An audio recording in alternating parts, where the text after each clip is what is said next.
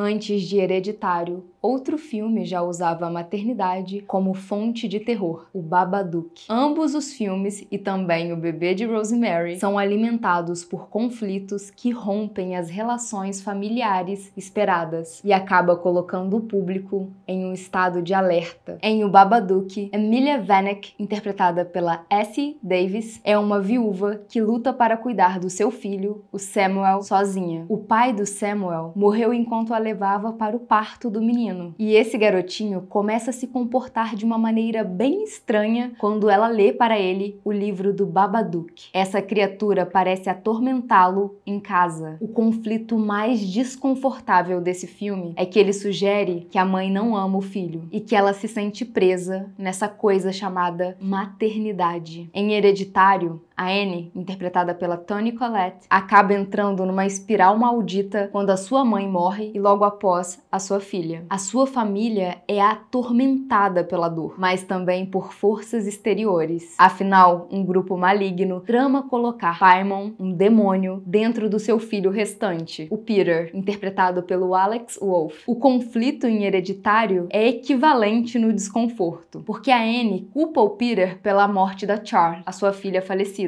E ela meio que o odeia por conta disso. Mais tarde é revelado que a Anne nem queria ter o Peter. Ela tentou o aborto. Se você pensar em alguns dos seus filmes de terror favoritos, provavelmente a estética desse filme é um dos motivos de você o amar. Geralmente, eles são mais escuros e com alguma iluminação assustadora. Os cenários também são assustadores. Lugares solitários, casas antigas, bosques labirínticos ou ou simplesmente uma mansão, bem cara e cheia de espíritos. Melhorou, né? Locais tipicamente mal assombrados. Mas a atmosfera tanto de Hereditário quanto de Babadook ultrapassa esses estereótipos, porque essas casas, por mais que sejam grandes e cheias de quinas para as coisas se esconderem, elas poderiam ser casas como a minha e a sua. Só que a gente não tem dinheiro para comprar uma casa de dois andares. Eu tô rindo, mas é de nervoso e de tristeza também. Não é sobre a casa em si, o local, a fotografia. Tudo bem que tudo isso conta muito. É sobre a dinâmica familiar que está acontecendo dentro dessas paredes. Nenhum desses filmes, tanto Hereditário quanto Babadook, até o Bebê de Rosemary, não é 100% claro sobre as regras dessa coisa horrível que está acontecendo ali na família. O que é ótimo, porque deixa bastante espaço para a gente interpretar. Por exemplo, Hereditário meio que sai dos trilhos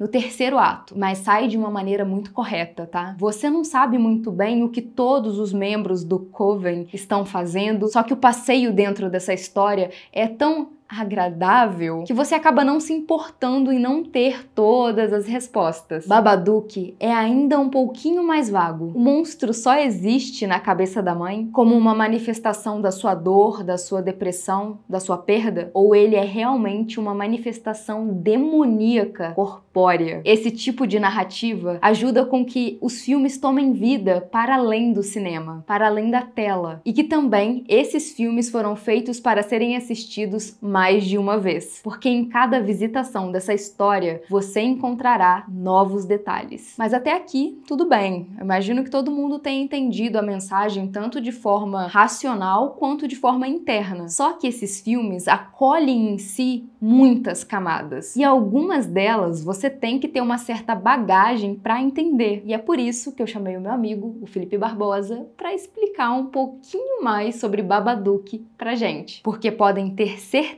certeza, eu não fazia a mínima ideia do que ele tinha para falar. Fala pessoal, eu sou o Felipe Barbosa e eu tenho um canal onde eu sempre falo de filmes, livros e séries de horror e fantasia, mas eu sei que se você acompanha o Clube dos Excêntricos, você já sabia disso porque eu já participei em vários vídeos por aqui, eu pretendo participar em vídeos futuros, eu tô até já cobrando das meninas aí um crachá da empresa pra eu poder usar também. Brincadeiras à parte, a Mia já apresentou aí para vocês toda essa atmosfera sombria que cerca os personagens de Hereditário e Babadook. Nesses dois filmes, nós vamos lidar com filhos que vão ser confrontados por esse medo de que suas mães não os amem. E quer você seja uma criança como o Samuel é em Babadook, ou já um adolescente quase adulto como o Peter é em Hereditário, nada pode ser tão medonho para um filho quanto a ideia de que a sua própria mãe, a pessoa que tese seria biologicamente programada para te amar, não consegue mais suportar a sua presença. Nas mais diferentes culturas ao redor do mundo, diferentes mitologias e lendas sempre discorrem muito quanto ao papel da mãe na vida de um filho como algo quase místico. Tem um livro da historiadora e filósofa Elizabeth Badinter chamado Um Amor Conquistado, o mito do amor materno, onde ela explica que desde os tempos antigos o exercício da maternidade se tornava um papel recompensador para as mulheres, em que essa responsabilidade maternal com os cuidados dos filhos indicava que o amor materno devia ser algo sobrenatural, capaz de proteger a criança dos males mais impensáveis. Era esperado que as mães se sacrificassem em prol dos seus filhos, zelassem pela saúde deles e através do seu leite se tornassem fonte da sua vida. Hoje em dia já se discute muito sobre a importância de não romantizar a maternidade, uma discussão que é muito bem trabalhada nos dois filmes citados aqui nesse vídeo, mas principalmente em Babadook, porque para criar a mitologia do Mr. Babadook, a diretora e roteirista Jennifer Kent não recorreu a uma entidade demoníaca específica como o demônio Paimon de Hereditário. Ela recorreu a um arquétipo mitológico conhecido por toda criança ao redor do mundo que se relaciona completamente à segurança que nós sentimos no colo materno, ou que supostamente deveríamos sentir no colo materno de acordo com o pensamento pregado socialmente e culturalmente. Eu tô falando aqui do arquétipo do bicho-papão. É impossível rastrear exatamente de onde vieram as primeiras lendas do bicho-papão, mas os historiadores relatam que as mais antigas sociedades europeias já amedrontavam as suas crianças com a ideia de que uma entidade maligna viria até elas durante a noite se elas não fossem disciplinadas e obedecessem o seu pai e a sua mãe, e que o único ambiente seguro seria o colo das suas mães que as faziam dormir. O bicho-papão é bem conhecido pelo nome de Boogeyman no folclore da língua inglesa, como um espírito capaz de mudar de forma que, embora na maioria das vezes seja invisível, pode se materializar como um ser humano, um animal ou uma figura da qual a criança já tenha medo, como um esqueleto, um vampiro ou até um demônio. Na tradição inglesa, o principal indício de que um bicho-papão assombrava uma casa eram ruídos misteriosos ecoando pelas paredes, mas principalmente portas batendo tanto nos quartos quanto nos armários. A ideia de que há um monstro no armário ou debaixo da cama só esperando a criança ficar sozinha no seu quarto à noite é replicada mundialmente há séculos e em cada canto do mundo o bicho-papão ganha nome e forma diferentes. Na Rússia, essa entidade comedora de crianças é chamada de Baba Yaga e assume a forma de uma bruxa. Na Espanha e em Portugal é chamado de El Cuco e é um monstro com cabeça de coco. Esse El Cuco aqui no Brasil foi chamado de Cuca, que a maioria das pessoas conhece pela aparência de jacaroa das histórias do Monteiro Lobato. A variação desse mito que mais se parece com o Babadook do filme é o bicho-papão da Alemanha, chamado de Budziman. Ele é descrito como um fantasma escuro, usando uma capa e um chapéu, que se esconde em lugares sombrios, principalmente dentro do guarda-roupa. Mas o Mr. Babadook mostrado no filme é uma versão original do bicho-papão. Ele não é importado com todos aqueles detalhes de uma cultura específica, até porque ele é um bicho-papão extremamente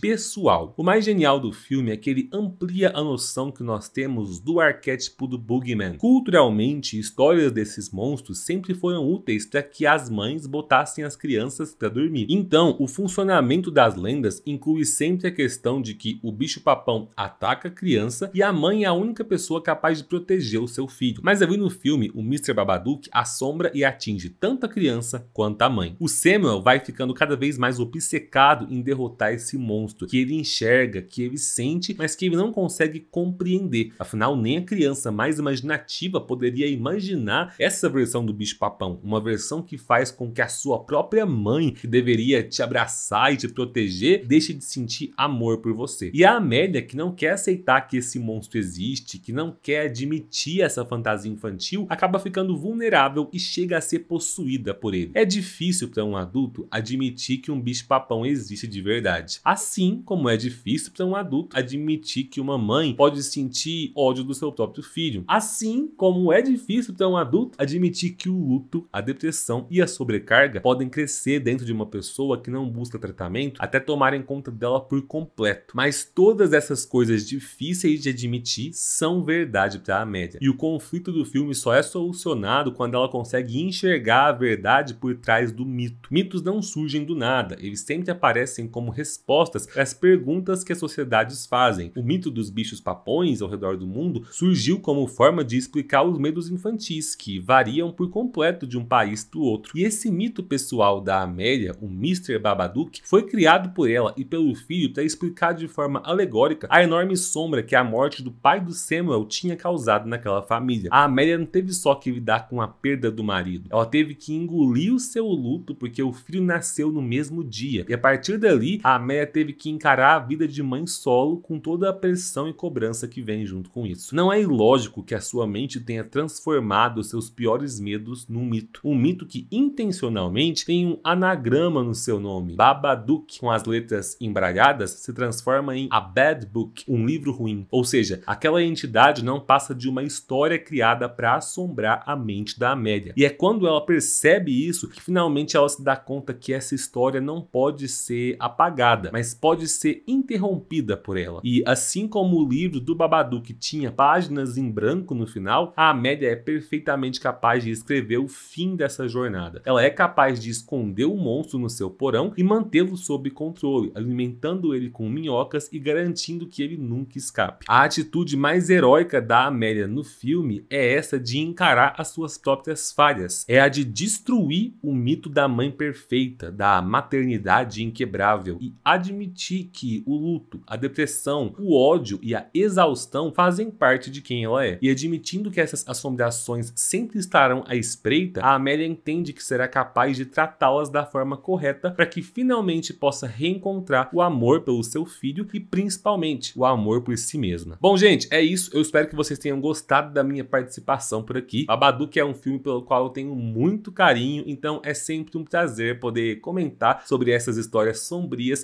aqui com a Mia e com a Ana. Deixem as opiniões de vocês aí nos comentários. Um beijo e tchau! Muito obrigada, Felipe, mais uma vez. Meu amigo, pode já ter um quadro fixo aqui no canal. A gente já está acostumado em te receber. Muito feliz por ter você aqui e até a próxima. Tchau!